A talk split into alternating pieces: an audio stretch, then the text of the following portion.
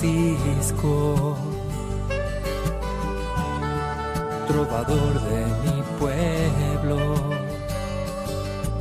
hoy perseguido por servir al Señor. Comienza Francisco y Clara, Camino de Misericordia, un programa dirigido por Fray Juan José Rodríguez. A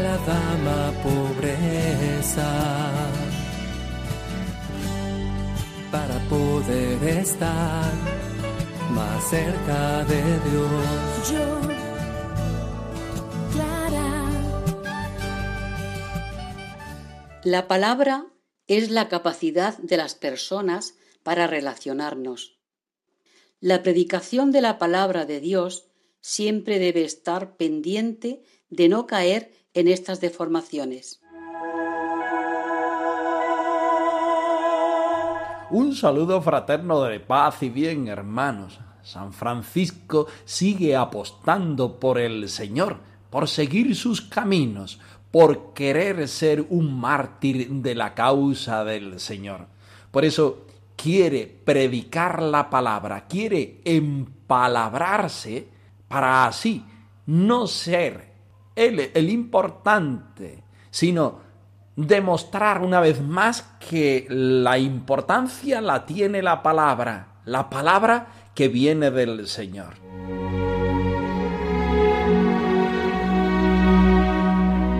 Recurramos a la palabra del Señor, que sea la experiencia que nosotros tenemos de ella la que perdone nuestros pecados y la que nos muestre la voluntad del Señor Jesucristo. Del Evangelio según San Juan. En el principio existía el verbo, y el verbo estaba junto a Dios, y el verbo era Dios. Él estaba en el principio junto a Dios. Por medio de Él se hizo todo, y sin Él no se hizo nada de cuanto se ha hecho. En Él estaba la vida, y la vida era la luz de los hombres. Y la luz brilla en las tinieblas, y las tinieblas no lo recibieron. Nos encontramos delante de uno de los textos más importantes del Nuevo Testamento y de la Biblia entera, y también de camino de los más bellos. Al principio existía el verbo, y el verbo estaba con Dios, y el verbo era Dios. Nuestro Dios es un Dios que habla, un Dios que nos habla, un Dios siempre presente en la historia y en el tiempo, en la historia y en el espacio, en nuestra historia y también en nuestro lugar concreto. Todo se hizo por medio de la palabra y sin ella no se hizo nada de cuanto existe. Dios va haciendo por medio de su palabra y su palabra es la que nos va haciendo a nosotros, nos va mostrando a nosotros, porque su palabra está llena de vida, porque su palabra es luz para los hombres y la luz brilla en las tinieblas, que nos habla mucho más allá de falta de luz, nos habla de nuestra incompetencia, de nuestro pecado y en definitiva de nuestra falta de Dios. Este trocito acaba quizá de una manera negativa, mostrando la luz a los hombres, pero los hombres no fueron capaces de ser testimonio de la luz. Nos encontramos a Francisco y a la espiritualidad franciscana como un deseo de ir a llevar esta palabra, primero con la propia vida y después, si nos dejan, con la predicación, como María, que encarna dentro de sí este verbo y lo da a luz con sus obras y con su palabra. Es algo fundamental de la vida cristiana y algo que la vida franciscana no puede olvidar. Hacer eco de la palabra, hacerse pesebre donde el niño Jesús nazca, mostrar al mundo, a la salvación, al verbo de Dios hecho hombre, mostrar al mundo la palabra hecha un hágase en la cruz redentora y salvadora. En la palabra estaba la vida, vida que es luz de los hombres y brilla en la oscuridad y las tinieblas no la vencieron.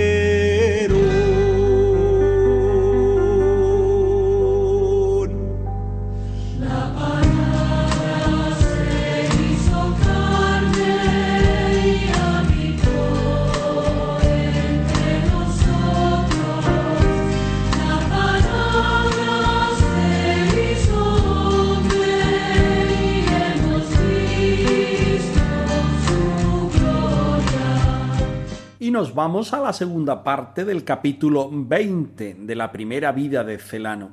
Cómo, llevado del deseo del martirio, se dirige primero a España y luego a Siria. Vamos a sentir a Francisco que quiere ser mártir y por eso se hace misionero, que no quiere lisonjas ni alabanzas de nadie porque tiene bien claro que quiere transparentar la imagen de Jesucristo y ser vocero de su palabra. De todo corazón te ando buscando y como un tesoro tu palabra guardo. El siervo de Dios excelso, Francisco, dejó el mar y se puso a recorrer la tierra y a trabajar con la reja de la palabra sembrando la semilla de vida que da frutos de bendición. Al punto, muchísimos hombres buenos e idóneos, clérigos y laicos, huyendo del mundo y rompiendo virilmente con el diablo, por gracia y voluntad del Altísimo, le siguieron devotamente en su vida e ideales. Mas, si bien el sarmiento evangélico producía abundancia de frutos sabrosísimos, no por esto se enfrió su excelente propósito y ardiente deseo del martirio. Poco después se dirigió hacia Marruecos a predicar el Evangelio al Miramamolín y sus correligionarios. Tal era la vehemencia del deseo que le movía, que a veces dejaba atrás a su compañero de viaje, y no cejaba, ebrio de espíritu, hasta dar cumplimiento a su anhelo, pero loado sea el buen Dios, que tuvo a bien, por su sola benignidad, acordarse de mí y de otros muchos, y es que, una vez que entró en España, se enfrentó con él y, para evitar que continuara adelante, le mandó una enfermedad que le hizo retroceder en su camino.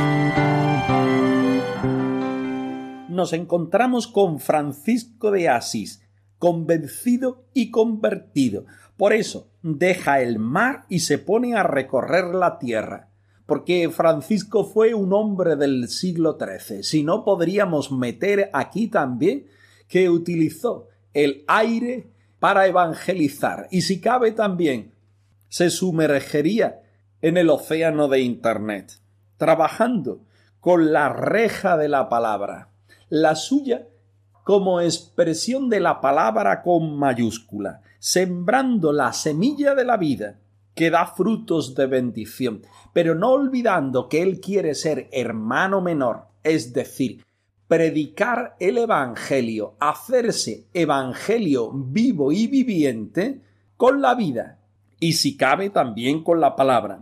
El resultado, la conversión de las personas que estaban frente a él.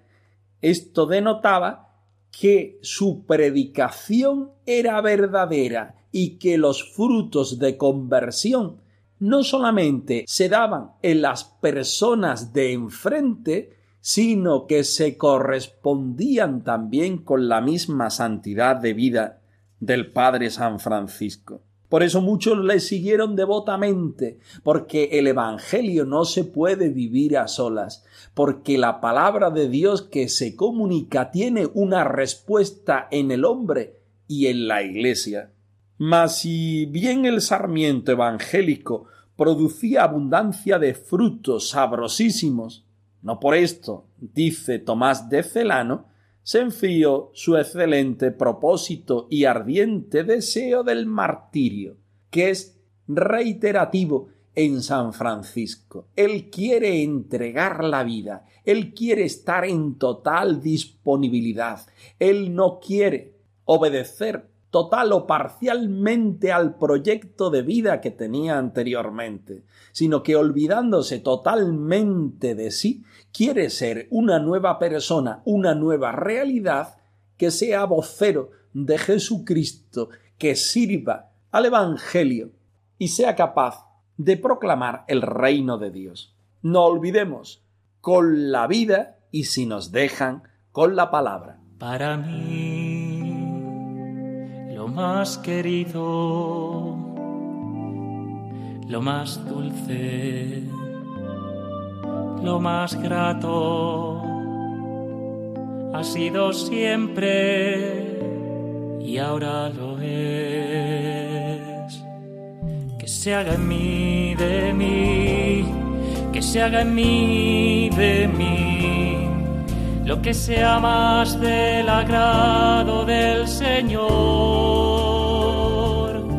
Que se haga en mí de mí, que se haga en mí de mí lo que sea más del agrado del Señor. Francisco es el hombre enamorado de la palabra. Francisco se encuentra al Señor acariciando la palabra de Dios. San Francisco escucha la palabra del Señor y se pone en camino sin mucha reflexión posterior él es un hombre de acción y se deja enamorar por esa palabra que sabe a vida eterna. San Francisco, cuando siente dentro de sí la alegría del mensaje del Señor, no puede hacer otra cosa más que ir corriendo a la iglesia, a la iglesia de Cristo, para encontrarse con la palabra. Allí, de manera espontánea, abre el libro de los Evangelios y allí se encuentra con la palabra del Señor que le invita a vivir esa realidad de vida apoyada en el Señor, a hacerla suya y a contagiarla a los demás.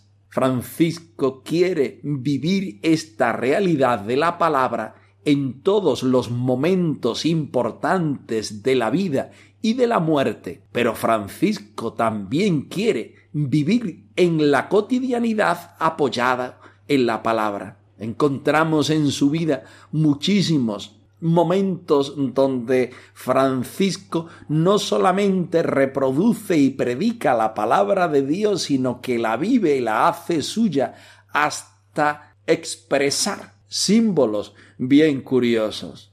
Recreemos con nuestra mente el episodio de Grecho, donde San Francisco, apoyado en el Evangelio y proclamando el Evangelio del nacimiento del Señor, es capaz de revivir aquella experiencia con aquellos cristianos que estaban viviendo la celebración. Pero San Francisco también sabe tirar de la palabra, vivirla, reproducirla, hacer la vida en los momentos de respuesta vocacional, en los momentos en el que forja una forma de vida nueva fraterna, en los momentos de la enfermedad en el momento de su propia muerte, en el momento de la muerte y resurrección de nuestro Señor Jesucristo. Francisco es el enamorado de Dios. Francisco escucha la palabra del Señor. Francisco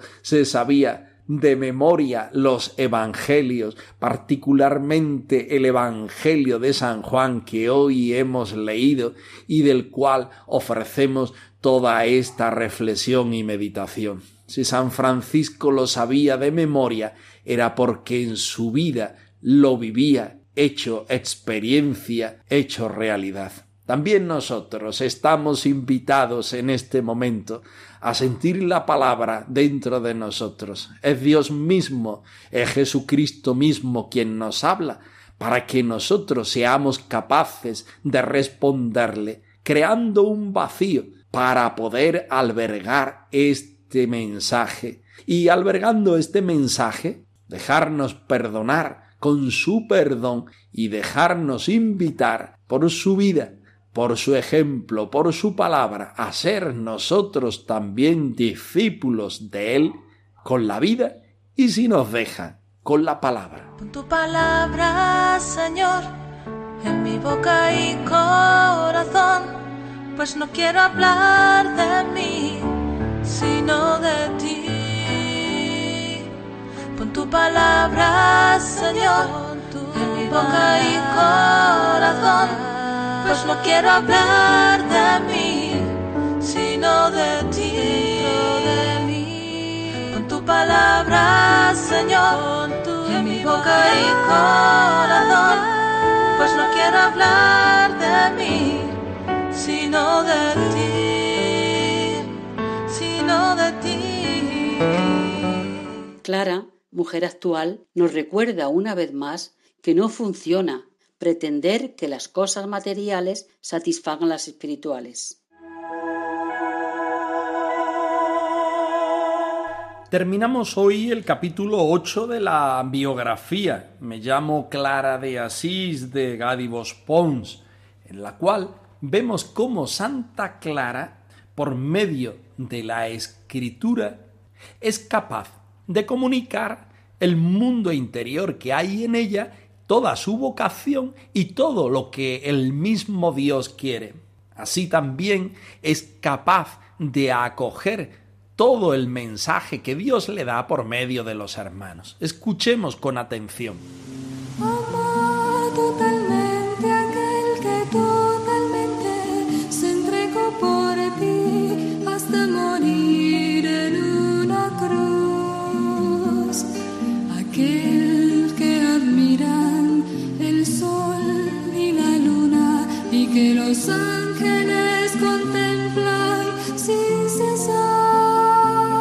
A mí el hecho de vivir con un ritmo exterior que imponía una cierta lentitud me ayudó a crear un clima interior de reflexión, a escribir lo esencial y a fortalecer la capacidad de esperar. El tiempo de espera me permitía tonificar la fortaleza interior y orar por la otra persona en tanto en cuanto no llegaba la respuesta con las palabras de estímulo o consuelo. Así lo experimentaba en la comunicación epistolar con mi amiga Inés de Bohemia nos expresábamos con la libertad y transparencia de la amistad en un mismo ideal. En nuestras cartas vibraba el gozo de sabernos amadas por Cristo con una ternura infinita y el anhelo de corresponder a este amor desde la propia pequeñez, amando de todo corazón a aquel que totalmente se entregó por mi amor. Es precisamente la experiencia de un amor más grande y gratuito que nos mueve a entregar la vida al servicio de los demás. En nuestras cartas puedes vislumbrar los rasgos más significativos de nuestro carisma que aterriza en el amor concreto de cada día.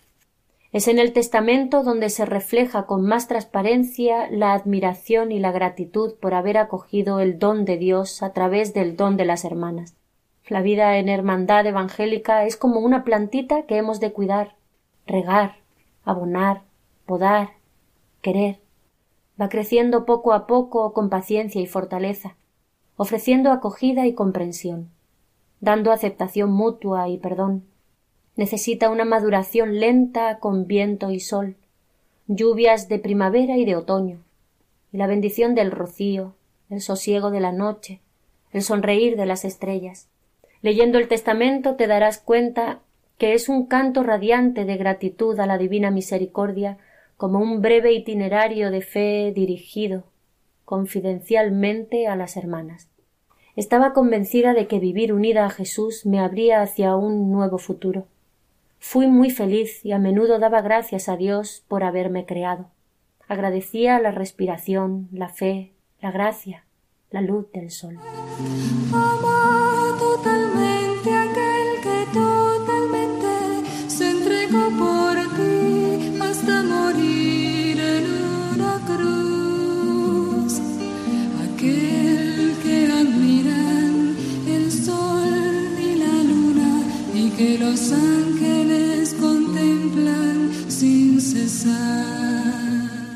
Las cartas que tanto Santa Clara escribía como las que recibe ella del Papa y de las hermanas no son como nuestros mensajes eh, actuales de WhatsApp o de otros tipos, sino que son realmente reflexiones y oraciones donde se pone de manifiesto el fondo de vida y de vocación que ella vive y refleja.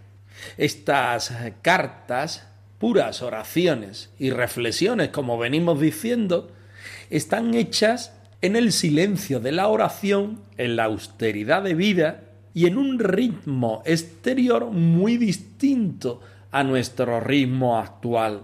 Una lentitud que la misma Clara valora para una mayor intimidad de sus reflexiones, para llevarlo todo eso al campo de la oración, para ponerlo también en práctica y vivirlo y convivirlo con las hermanas. Todo lo que pasa por la experiencia y por la experiencia de Dios llega a tener una fortaleza interior y llega a ser un proyecto que no es solamente de nosotros, sino también es un proyecto de Dios y un proyecto fraterno. Así lo experimentaba Clara y así nos damos cuenta nosotros al estudiar sus escritos, sus cartas particularmente, que están todas ellas llenas de esta experiencia.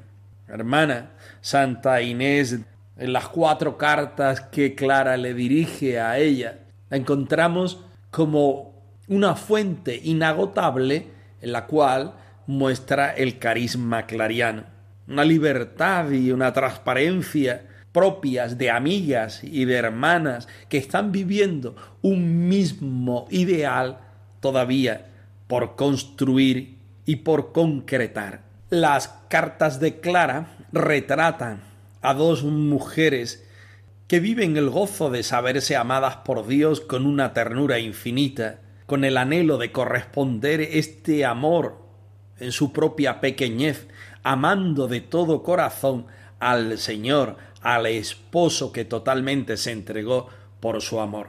Esa es la experiencia de Clara de las primeras hermanas, de vivir un amor con mayúscula, un amor que es gratuito, que la mueve a entregar la vida en servicio a los demás de una manera realmente preciosa. También hablamos del testamento de Santa Clara, donde se refleja con más transparencia la admiración y la gratitud por haber sido acogido el regalo que el mismo Dios le llamaba a vivir. La vida de fraternidad la compara ella como una plantita a la cual había que cuidar, regar, abonar, podar, querer y que iba creciendo. Esa es la vida de Clara. Este es el símbolo que a ella misma le ayuda a reconocer cómo Dios ha ido pasando por su vida, cómo Jesucristo ha ido marcando esta vida y esta vocación que está para nosotros aún por estrenar. Este es el servicio de los escritos de Clara. Este es el servicio del carisma franciscano particularmente clariano. Por eso nosotros quitamos el polvo a los escritos de Francisco y de Clara y somos capaces de soplar en nuestro fuego interior para que seamos capaces de arder en la vivencia del Evangelio, si cabe, con estos signos franciscanos. Comencemos, hermanos, porque hasta ahora poco o nada hemos hecho.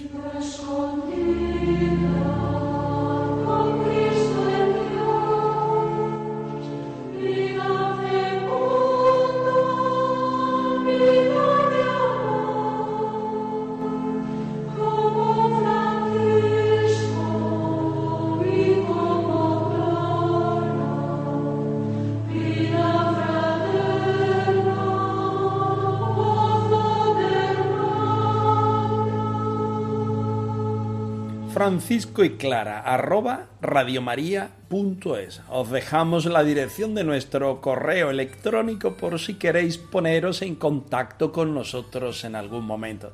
Nosotros nos despedimos, no sin antes ofreceros la bendición del Señor resucitado al más puro estilo franciscano.